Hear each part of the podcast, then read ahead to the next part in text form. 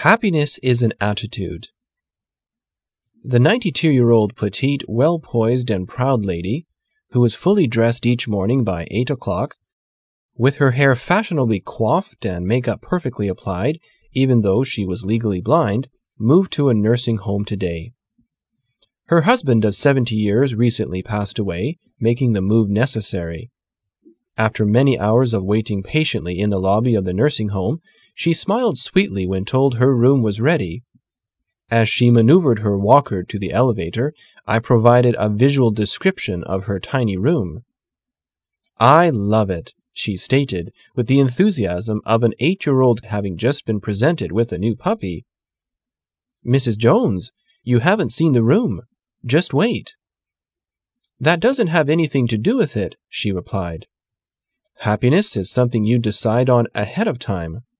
Whether I like my room or not doesn't depend on how the furniture is arranged.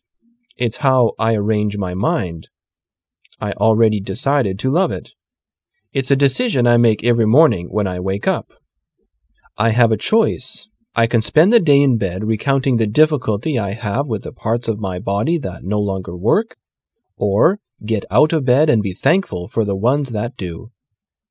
Each day is a gift, and as long as my eyes open, I'll focus on the new day and all the happy memories I've stored away, just for this time in my life.